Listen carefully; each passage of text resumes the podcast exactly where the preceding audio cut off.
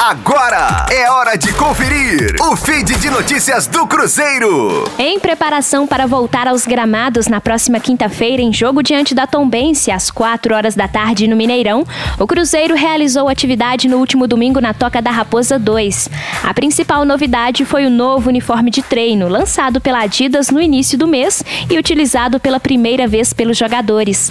São dois modelos de camisas. O da comissão técnica é na cor azul, enquanto o dos jogadores jogadores é amarelo. Na segunda versão, as marcas dos patrocinadores foram estampadas na cor azul.